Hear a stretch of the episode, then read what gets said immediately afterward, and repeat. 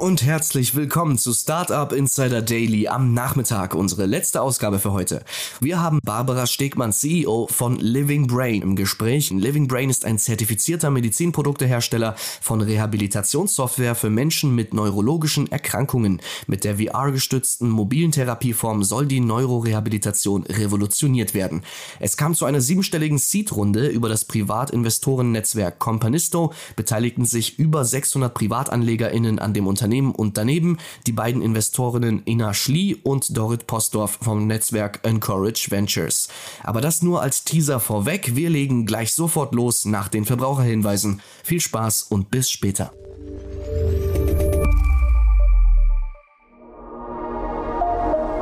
Werbung Ihr seid Female Entrepreneurs im Tech-Bereich und habt eine innovative Business-Idee? Dann aufgepasst! Xathon, der Business-Hackathon von Henkel DX Ventures, bietet euch die Plattform, um eure Early-Stage-Ideen zu verwirklichen. Erweitere dein professionelles Netzwerk, arbeite mit MentorInnen und anderen erfolgreichen GründerInnen an deinem Geschäftsmodell, pitche vor Investoren und nutze die Chance auf ein Preisgeld von 25.000 Euro. Bewerbt euch noch bis zum 31. Juli unter henkel.com slash xathon und seid vom 1. bis zum 3. 3. September in Berlin dabei.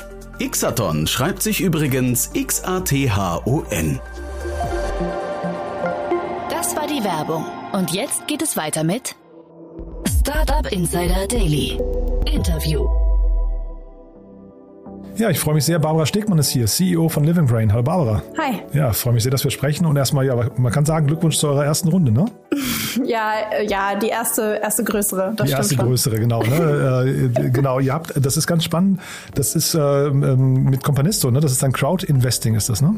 Ja, es ist auf jeden Fall über die Companisto-Plattform. Das mhm. ist richtig. Ja, erzähl mal, wie kam es denn dazu? Oder lass uns mal vielleicht erstmal über euer Geschäftsmodell oder, oder über, über, über, den Markt sprechen, in dem ihr äh, zu Hause seid. Das ist ja auch irgendwie ganz interessant.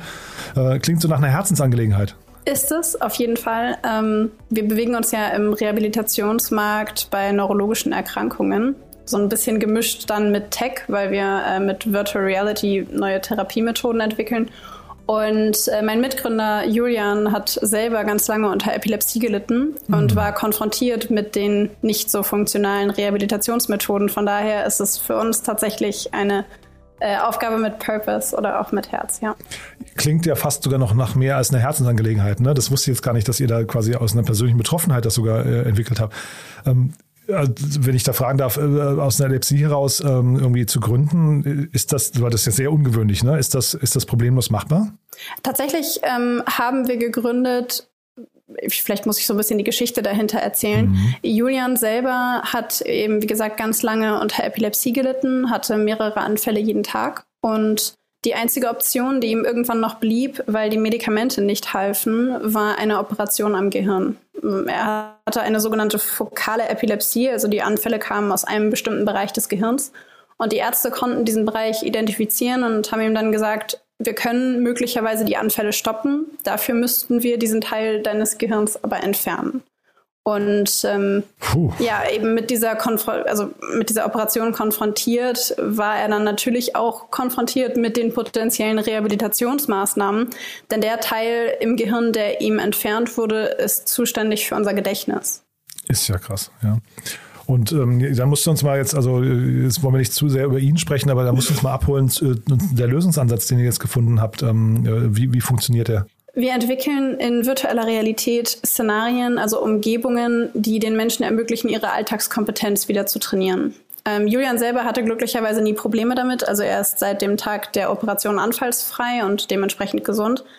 Aber was wir festgestellt haben in der Rehabilitation ist, dass es zwei ganz grundlegende Probleme gibt. Einmal in der Neuroreha sind die Übungen sehr theoretisch, sprich mhm. Orientierung wird beispielsweise mit Stift und Papier äh, mit einem Labyrinth trainiert. Oder das Gedächtnis wird trainiert ähm, mit, mit Zahlenreihen oder Autokennzeichen, die auswendig gelernt und wiederholt werden sollen. Und das Problem dabei ist, dass ähm, der Lerntransfer in den Alltag für das Gehirn nur sehr, sehr schwer möglich ist, weil diese Übungen so unglaublich abstrakt sind. Und in der Reha geht es ja eigentlich darum, dass Menschen im Alltag tatsächlich besser werden, wieder zurück in ihren Alltag finden. Und diese Übungen sind aber viel zu weit entfernt davon.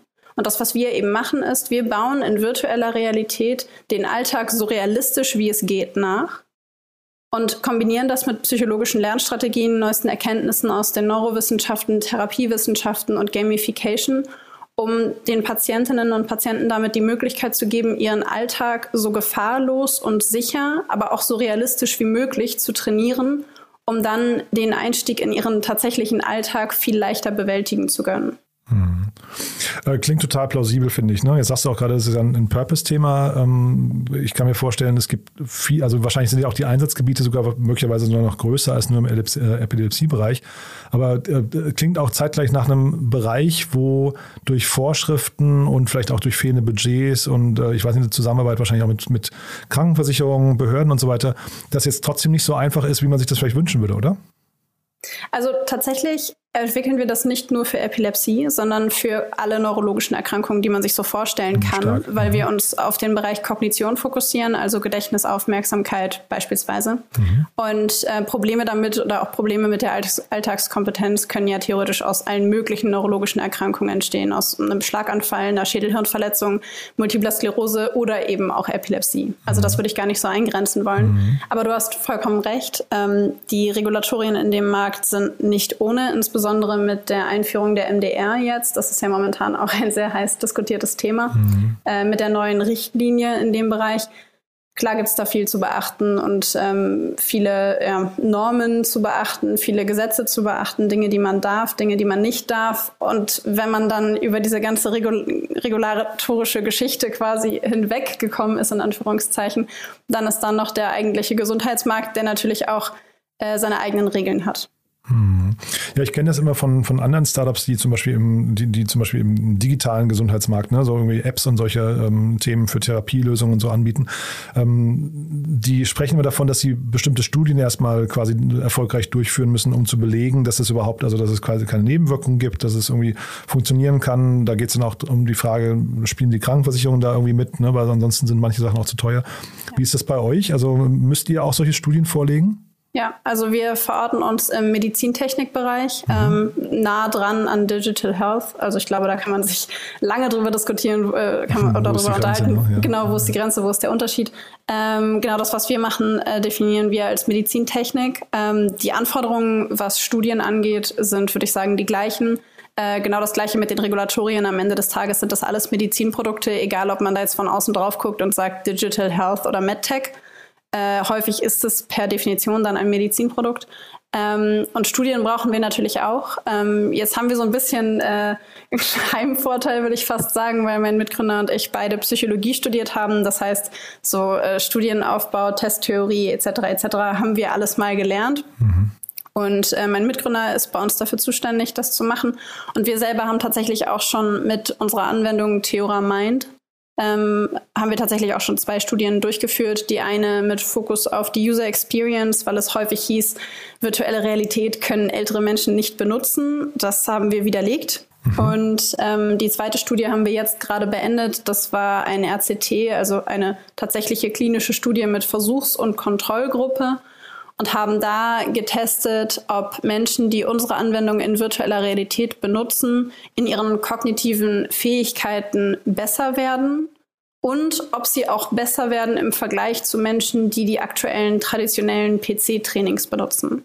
Und äh, ich darf da natürlich noch nicht die finalen Ergebnisse erzählen, weil wir das publizieren möchten. Aber die Zwischenergebnisse waren sehr, sehr, sehr positiv mhm. und haben auf jeden Fall für unsere Anwendung gesprochen. Mhm. Jetzt seid ihr ja trotzdem noch ein sehr junges Unternehmen. Kann ein so dieser ganze quasi ich weiß nicht, ähm, was der regulatorische Bereich, diese, diese äh, Auflagen, die ihr jetzt quasi durchlaufen müsst, kann einen sowas auch hinterher zum Fallen bringen? Also sind das Stolpersteine, die möglicherweise auch, was nicht, junge Startups irgendwie in ihrer Entwicklung, was nicht, ja, ich will jetzt nicht sagen killen können, aber zumindest behindern? Auf jeden Fall. Ja. Auf jeden Fall. Die, ähm, ja, be beispielsweise die Zertifizierung als Medizinprodukt, das ist dieses klassische CE-Kennzeichen, das kennen bestimmt viele. Mhm. Ähm, das ist zum Beispiel die absolute Voraussetzung, um ein solches Produkt im Markt vertreiben zu dürfen. Vertreibt man ein Medizinprodukt ohne CE-Kennzeichen, macht man sich damit strafbar. Und ähm, hinter diesem CE-Zeichen steckt ein unglaublicher Aufwand. Dahinter steckt häufig ein Qualitätsmanagementsystem, eine technische Dokumentation mit der jetzt gültigen MDR. Ähm, bedeutet das auch, dass man ähm, ja, benannte Stellen, beispielsweise den TÜV Nord oder so, den kennt bestimmt auch jeder, diese mhm. Plakette, mhm. ähm, die kommen in die Firma, gucken sich an, ob man die Prozesse aufrechterhält, ob man sich um alles kümmert, ob man das macht. Und die kommen nicht einmal, sondern die kommen jährlich und gucken sich an, ob man diese, also ob man dabei bleibt, ob mhm. man sich tatsächlich an die Qualitätsvoraussetzungen und Anforderungen hält. Und ich erinnere mich noch sehr, sehr gut daran, dass vor unserer Zertifizierung uns ganz viele unter anderem auch Investoren gesagt haben, ähm, die Zertifizierung schafft ihr nicht. Die ist zu aufwendig, dafür ist euer Team nicht groß genug, ähm, ihr habt nicht genug Manpower dafür. Also ja, es ist auf jeden Fall eine massive Hürde. ja. ja. Also ich meine, man kann das wahrscheinlich schon ein bisschen nachvollziehen, dass das natürlich im Gesundheitsmarkt auch besonders genau hingeguckt wird. Ist ja genau wie mit dem Lebensmittelmarkt auch. Ne? Wenn du ein Restaurant betreibst und sowas, möchte man ja auch erwarten, dass die Küchen ab und zu mal irgendwie inspiziert werden. Also von daher, ich will jetzt auch nur, äh, ich will jetzt nicht quasi dagegen sprechen, aber es ist natürlich für kleine Unternehmen dann auch fast vielleicht nicht leistbar. Ne? Ähm, wo steht die denn eigentlich gerade? Wir sind jetzt gerade an dem Punkt, also die Zertifizierung haben wir tatsächlich äh, gemacht und geschafft und auch schon erledigt. Ähm, genau, unsere klinische Studie, die jetzt gerade abgeschlossen wurde, die werten wir gerade noch aus mhm. und äh, werden die dann in den nächsten Monaten publizieren. Du hast es am Anfang ja schon so ein bisschen verraten. Wir haben unsere ähm, erste größere Finanzierungsrunde jetzt abgeschlossen. Mhm. Und ähm, genau, jetzt gerade äh, passiert da ganz viel. Wir sind an der Produktweiterentwicklung äh, dran vertreiben die ersten Produkte direkt an Kliniken, gucken uns aber gerade natürlich auch ähm, ja, Versicherungen unterschiedlichster Couleur an, um einfach zu schauen, wie wir da in den nächsten Monaten weiter vorgehen. Hm.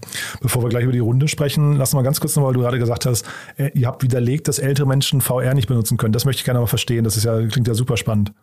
Ja, und zwar, es war total, also es ist total interessant, die Reaktionen auf virtuelle Realität. Ähm, ganz viele haben gesagt, na ja, wenn ihr im neurologischen Bereich damit arbeitet, größte, der größte Teil von neurologischen Patienten hat einen Schlaganfall und einen Schlaganfall bekommen tendenziell eher ältere Menschen. Bis dahin vollkommen richtig. Mhm. Und ähm, da hieß es dann häufig schnell, naja, aber ältere Menschen können mit virtueller Realität gar nicht umgehen. Und das durften wir uns so oft anhören, dass wir gesagt haben, okay, wir haben ja nicht umsonst Psychologie studiert. Wir, wir, wir gucken jetzt mal, ob das auch wissenschaftlich belegbar ist, dass die da damit tatsächlich nicht umgehen können. Mhm.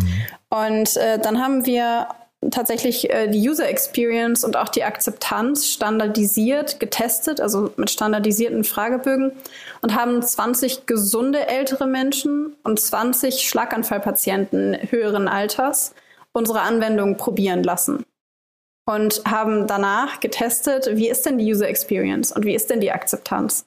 Und da gibt es natürlich Normstichproben und Normwerte, ab wann eine Akzeptanz als gut oder als positiv zu bewerten ist oder auch User Experience. Und wir konnten zeigen, dass beide Gruppen eine positive User Experience und eine positive Akzeptanz dieser Anwendung gegenüber hatten und dass es natürlich einen Unterschied gab zwischen Schlaganfallpatienten und Nicht-Schlaganfallpatienten, aber der unserer Meinung nach komplett logisch ist, weil sich allein durch den Schlaganfall natürlich ähm, ja, Unterschiede ergeben.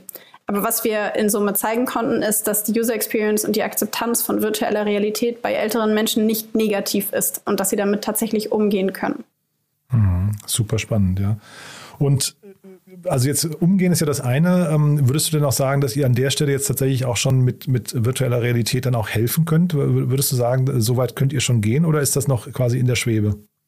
Also die Studie, die wir jetzt gerade auswerten, die Zwischenergebnisse, die, da, die wir davon gezogen haben, und das war ja eine standardisierte klinische Studie, mhm. kon da konnten wir tatsächlich zeigen, dass wir in den Zwischenergebnissen in bestimmten Bereichen, also ich kann natürlich nicht für alle kognitiven Bereiche sprechen, aber in bestimmten Bereichen ähm, tatsächlich dem PC-Training signifikant überlegen sind. Das heißt, wir sind äh, ohne jeden Zufallseinfluss sind wir ähm, im Trainingsfaktor, wie gut die Leute oder wie viel besser sie werden in ihren kognitiven Fähigkeiten in bestimmten Bereichen überlegen. Ähm, in welchen Bereichen das jetzt genau ist und was wir da mhm. getestet haben, kommt dann, das wenn kommt die Publikation noch, ja. kommt. Aber in den Zwischenergebnissen äh, konnten wir das zweifelsfrei schon zeigen. Ganz, ganz, ganz toll, muss ich sagen. War also wirklich ein tolles Thema. Ne? Jetzt äh, trotzdem vielleicht mal ähm, aus Sicht von so diesem typischen Startup-Problem, ne? ist das Ganze dann hinterher verteidigbar? Ich meine, das klingt ja jetzt so, als hättet ihr jetzt hier quasi so ein, also auch wenn es natürlich ein Purpose-Thema ist, aber als hättet ihr auch so eine kleine Goldader gefunden. Ne? Ähm, Hat sich ja scheinbar noch kein anderer herangetraut an das Thema. Könnte aber jetzt passieren, dass die jetzt wachgeküsst werden, oder? Mhm, bestimmt. Also es gibt natürlich auch ähm, allein in Deutschland ja schon mehrere Startups, die sich mit VR beschäftigen im Therapiebereich, mhm. beispielsweise was so Konfrontationstherapie angeht, ähm, sprich bei Angst, äh, also Angststörungen oder Phobien. Ähm, gibt es ja unterschiedliche Unternehmen. Es gibt auch schon unter Unternehmen, die sich oder Startups, die sich da im motorischen Bereich bewegen, sprich sowas wie Armbewegungen in VR spielerisch trainieren. Und ich glaube, das liegt einfach in der Sache selbst, also in diesem Thema VR, weil man damit natürlich äh, nochmal ganz andere Dinge umsetzen kann. Ähm, nichtsdestotrotz, das Thema Kognition haben wir bisher in Deutschland noch nicht gesehen, dass das jemand mhm. angefasst hat in einem klinischen, medizinischen Kontext. Mhm. Und ähm, ja, wir sind aber äh, überzeugt davon. Und die Frage, weshalb sich das bisher noch keiner angeguckt hat, finde ich persönlich immer wieder spannend. Denn ähm, in den Übungen mit den PC-Trainings beispielsweise oder Stift und Papier, was aktuell in den Kliniken eingesetzt wird, damit wurden natürlich auch schon Studien gemacht. Und die Frage wurde uns ganz oft gestellt, warum sind denn diese Studien dann aber ähm, positiv gewesen? Warum haben sie denn dafür gesprochen, dass diese Übungen helfen? Mhm. Und die Frage darauf hat uns ganz lange, oder die Antwort darauf hat uns ganz lange beschäftigt. Und wir sind tatsächlich zu dem Schluss gekommen, dass es natürlich in den Auswertungen, in den Tests zu einer Verbesserung kommt. Denn wenn ich mit Stift und Papier trainiere und ich mache danach einen Test mit Stift und Papier, dann bin ich natürlich besser. Die Frage ist, lässt sich diese Verbesserung in den Alltag transportieren? Und da haben wir ganz klar gesehen, das ist nicht der Fall. Die Alltagskompetenz verbessert sich nicht. Und das ist ja eigentlich das Prinzip von Rehabilitation. Mhm. Ja, man kann wahrscheinlich auch sagen, dass einfach diese, diese Studien dann aus einer anderen Zeit kommen. Ne? Da hat man vielleicht auch gar genau. keine Alternativen gehabt. Ne? Ja, auf jeden ja. Fall. Also ich glaube, die Technologie und der technologische Fortschritt ist da auf unserer Seite. Ähm, man muss aber ja dazu auch sagen, der demografische Wandel ist es äh, leider Gottes auch. Ja, Tja, okay. Aber da wollen wir jetzt nicht noch, das, das klingt ja alles dann zu negativ. Ne? Lass uns mal über die Runde nochmal sprechen. Das ist ja, wie gesagt, spannend. Äh, Companisto, ähm, äh, Crowdfunding. Warum seid ihr den Weg gegangen? Also tatsächlich haben wir uns vorab über ganz viele Finanzierungsmöglichkeiten Gedanken gemacht. Ähm, für eine größere Business Angel Runde hatten wir ein zu großes Volumen quasi oder einen zu großen Kapitalbedarf ähm, als dass das einfach, äh, ja, der durchschnittliche Business Angel investiert eben nicht mal eben 500.000 Euro oder so. Mhm. Ähm, das zweite ist das Thema Venture Capital. Ähm, momentan ja auch viel diskutiert, ähm, inwieweit das nachhaltig ist, etc., etc. Ich glaube halt, dass Venture Capital immer für, also dass es für bestimmte Geschäftsmodelle funktioniert und für bestimmte Geschäftsmodelle häufig zu früh ist oder er vielleicht auch einfach nicht funktioniert ähm, je nachdem, auf was das Unternehmen ausgelegt ist. Und wir sind aktuell in einer Phase, in der klassisches Venture Capital zu unserem Unternehmen noch nicht, in Klammern, gepasst hat, unserer Meinung mhm. nach. Und deswegen mhm. haben wir gesagt, okay, ähm, wir wollen das, was wir aufbauen, sauber aufbauen. Ähm, wir wollen uns die Zeit lassen, die wir brauchen, damit das Produkt funktioniert. Denn wir werden keine Hoffnung verkaufen, sondern das, was auch tatsächlich geht. Und ähm, Genau, und von daher war es für uns, äh, war, war Companisto einfach eine sehr, sehr, sehr gute Möglichkeit, weil wir damit natürlich auch noch die Möglichkeit hatten, viele Leute mit an Bord zu bekommen, weil das Thema, das wir äh, uns angucken bei Living Brain so vielseitig ist, dass wir von ganz vielen Seiten Support brauchen, nicht nur im Medizinbereich, sondern auch Gamification, Tech, Sales, Marketing, alles, was man so sich vorstellen kann ähm, oder auch Regulatories, da hatten wir es gerade eben ja schon drüber. Mhm. Und dass man durch Companisto eben die Möglichkeit hat, ganz viele Supporter unterschiedlichster ja, Backgrounds zusammenzubekommen. Und dass wir natürlich auch in der Lage sind, ganz viele Leute zu erreichen damit, weil eben viele investieren, weil es eine, eine, ja, eine Kampagne gibt am Ende des Tages mhm. ähm, von Leuten, die tatsächlich verstehen, was man tut und einen dabei unterstützen. Und äh, Genau, von daher war das in unserer jetzigen Unternehmenssituation für uns die beste Möglichkeit, ähm, weil ich einfach der festen Überzeugung bin, es gibt für jeden Stage eines Unternehmens die beste Finanzierungsmöglichkeit und es gibt für jedes Unternehmen die beste Finanzierungsmöglichkeit. Und das muss bei uns nicht heißen, dass wir in der nächsten Runde nicht vielleicht Venture Capital machen oder dass wir in der hm. nächsten Runde mit einem Family Office gehen oder dass wir in der nächsten Runde vielleicht auch sagen, wir gehen nochmal äh, mit Companisto ähm, das wird sich dann, denke ich, zeigen. Aber ich bin einfach kein Fan davon zu sagen, für alle Unternehmen ist Venture Capital immer das Richtige oder äh, Business Angels sind immer das Richtige. Also ich glaube, da muss man mhm. einfach gucken und das war bei uns einfach der Prozess. Ja, ja, also da hast du im Prinzip jetzt die nächste Frage vorweggenommen, weil ich jetzt auch tatsächlich gedacht hätte, dass Venture Capital sich ja jetzt nicht ausschließt, nur weil ihr jetzt Companisto ge äh, gegangen oder mit, genau. Companisto äh, das abgeschlossen habt. Ne? Das kann ja trotzdem noch kommen. Ich habe gesehen, Encourage Ventures ist dabei, ne? Die äh, ja. Äh, ja, also das ist ja, ja eigentlich ähm, zur Einordnung, das ist ja eigentlich ein Female Founders äh, Netzwerk, ne? wenn ich es richtig weiß, oder? Eigentlich ist es ein Netzwerk ähm, für mehr Diversität bei Investoren, Aha. sprich mehr Investorinnen. Aha.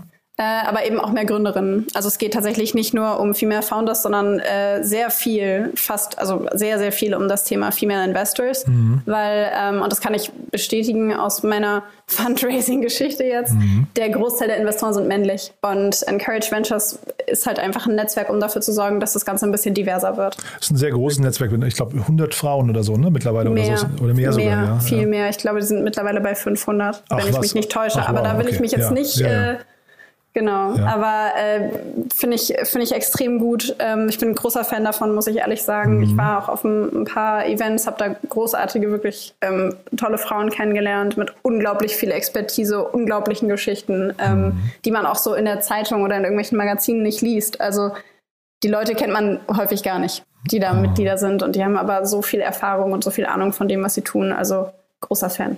Spannend, ja. Und seht ihr denn jetzt ähm, von dem Zuspruch bei euch, ist das ein Thema, wo Frauen sich dann eben auch angesprochen fühlen? Das scheint ja so zu sein, ja. Also äh, würdest du sagen, dass die Wichtigkeit, weil die, das, ne, dieser, dieser Purpose, den ihr verfolgt, dass die Wichtigkeit äh, geschlechtsneutral hinterher äh, paritätisch dann irgendwie ähm, stattfindet? Oder ist es trotzdem so, weil es eben mehr männliche Investoren gibt, dass sie dann eben auch mehr, mehr Männer dann äh, ansprechen? Weil ich hätte jetzt fast gedacht, dass wahrscheinlich sogar Schlaganfälle zum Beispiel ist ja, glaube ich, ein Thema, das mehr Männer bekommen als Frauen, glaube ich, ne? wenn ich es richtig äh, weiß. Mm, ist richtig. Ja. Nee, ich, also tatsächlich kann ich nicht sagen, dass es ähm, irgendeinen Unterschied gibt im Interesse. Wir haben am Ende des Tages mehr männliche Investoren. Da würde ich aber sagen, das liegt einfach auch daran, dass ähm, beispielsweise auch äh, bei Companisto auf der Plattform viele Männer angemeldet sind. Ähm, und von daher, ich würde jetzt nicht sagen, dass es da eine also einen, einen Unterschied gibt mhm. am Ende des Tages. Zumindest keinen, der in unserem Thema begründet liegen würde. Mhm. Und dann vielleicht jetzt nochmal ein kurzer Ausblick. Der nächste große Meilenstein bei euch, was würdest du sagen? Also ihr habt, ich habe jetzt mehrfach gerade gehört, die, die Studie wird publiziert. Das klingt so, als wäre das nochmal ein großes Thema, ja? Ja, auf jeden Fall. Aha. Das wird wichtig. Ähm, der nächste große Schritt, ah, ich weiß gar nicht, ob ich so den nächsten großen Schritt benennen kann. Da passiert gerade viel. Wir äh, stellen gerade ähm, ein, also wir vergrößern das Team äh, ziehen jetzt in ein neues Büro um, äh, einfach aus Platzgründen. Mhm. Und äh, da kommt jetzt viel in Richtung Produktentwicklung, ähm, auch viel Richtung Studien.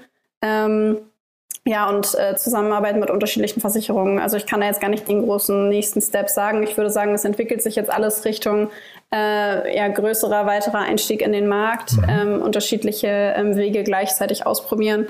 Ähm, wir haben da schon so einen Plan, wo das jetzt äh, hingehen soll. Es bleibt auf jeden Fall spannend ähm, mhm. und ja, wird sich in den nächsten Monaten zeigen, aber es geht auf jeden Fall jetzt äh, steil Richtung Markt. Und ihr sucht aber wahrscheinlich noch Mitarbeiter, hast du gerade gesagt, ne? Ja, in, ja. Äh, im Bereich Marketing insbesondere. Also wenn sich da jemand angesprochen fühlt, äh, bewerbt euch gerne. Man muss dazu sagen, ihr sitzt in Heidelberg, ne? Genau. Ja.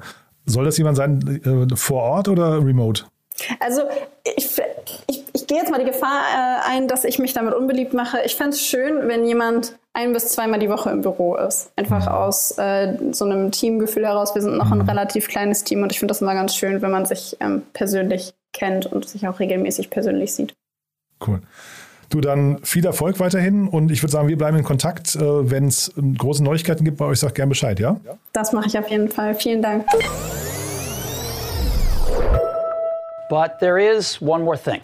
One More Thing wird präsentiert von OMR Reviews. Finde die richtige Software für dein Business. Barbara, also wirklich ganz toll. Als allerletzte Frage, wie immer, wir haben ja eine Kooperation mit OMR Reviews und bitten deswegen jeden unserer Gäste nochmal ein, ja, ein Tool vorzustellen, das sie gerne benutzen, ein Lieblingstool oder eine, ein Geheimtipp. Und dann bin ich gespannt, was du mitgebracht hast. Mein Lieblingstool ist tatsächlich Confluence. Ähm, und das benutze ich mit Absicht, äh, spreche ich das äh, jetzt äh, hier an, weil ähm, Confluence meiner Meinung nach ein bisschen unterschätzt ist. Gehört zu Atlassian, äh, kennen bestimmt viele, weil Atlassian beispielsweise auch ähm, Jira mit drin hat. Und äh, Confluence haben wir tatsächlich benutzt, um unser komplettes Qualitätsmanagementsystem zu digitalisieren. Und wer jetzt sagt, das ist kein Thema, Ähm, mag sein, dass es für viele Unternehmen kein Thema ist. Für Unternehmen, die als Medizinproduktehersteller zertifiziert sind, ist es ein Riesenthema, weil Conference einem ermöglicht, dass man äh, beispielsweise das eigene Qualitätsmanagementsystem nicht mehr als äh, ja, ausgedrucktes Buch vorliegen haben muss, sondern das Ganze automatisiert, schneller macht, digitalisiert, schicker macht. Ähm, ja, diejenigen, äh, die sich mit dem Thema Regulatories auseinandersetzen, verstehen genau, was ich meine jetzt gerade. Äh, von daher habe ich mir das ausgesucht, weil ich im letzten Dreivierteljahr bis Jahr äh, tatsächlich den Wert davon extrem zu schätzen gelernt habe durch unsere Audits und unsere Zertifizierung. One More Thing wurde präsentiert von OMR Reviews. Bewerte auch du deine Lieblingssoftware und erhalte einen 15 Euro Amazon-Gutschein unter moin.omr.com/insider. Also Barbara, es hat mir wirklich großen Spaß gemacht. Eine tolle Mission. Ich drücke die Daumen im Sinne von uns allen, hoffe ich. Ich spreche, spreche jetzt für die, für die älter werdende Gesellschaft, äh, dass ihr da äh, erfolgreich bleibt. Ähm, danke, dass du da warst und dann bis zum nächsten Mal, ja? Bis zum nächsten Mal. Vielen Dank für die Einladung. Startup Insider Daily, der tägliche Nachrichtenpodcast der deutschen Startup-Szene. Das waren Viktoria Hoffmann und Barbara Stegmann, CEO von Living Brain. Anlass des Gesprächs war die siebenstellige Seed-Runde für Living Brain. Zum Abschluss gibt's für euch noch die Hinweise für unser Wochenendprogramm. Am Samstag kommen wir natürlich zurück mit unserem Media Talk. Zu Gast ist Luis Schulze, Co-Founder von Futur 3, sein Podcast, der sich auf den aufstrebenden Web3-Bereich und alle damit verbundenen Technologien konzentriert. Und Sonntag gibt es wie immer unsere Rubrik Read Only. Annalena Kümpel spricht dort mit Arne Pries, CEO von HRM Green und HR Contrast GmbH und Autor des Buches Green Company Transformation, über das sie sprechen und in dem er die erfolgreiche Verwandlung eines Unternehmens in ein ökologisch nachhaltiges Unternehmen beschreibt. Auch da freue ich mich, wenn ihr dabei seid. Startup Insider Daily verabschiedet sich für den heutigen Tag. Am Mikro war heute wieder für euch Levent Kellele. Ich sage vielen, vielen Dank fürs Zuhören und freue mich, wenn ihr morgen wieder dabei seid. Macht's gut und auf Wiedersehen.